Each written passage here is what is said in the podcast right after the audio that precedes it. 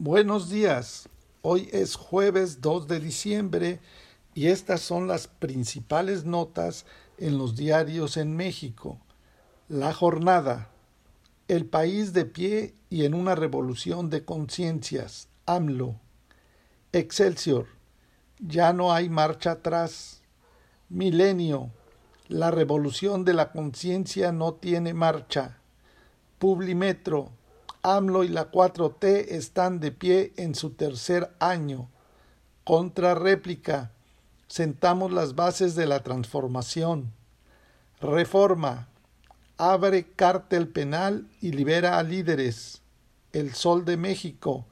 Comando libera al líder guachicolero. El financiero. Revisa Banjico a la baja su estimado del PIB. Uno más uno vamos a recuperar el equilibrio perdido con la política energética neoliberal.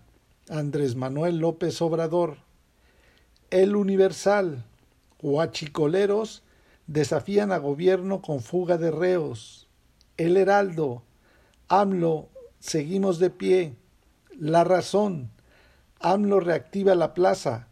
4T está de pie y cercana a lo irreversible, señala. El economista.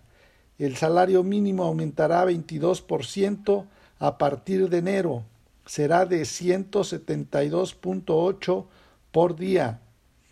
Para estas y más noticias te invitamos a visitarnos en www.bitácorapolítica.com.mx. Hasta la próxima.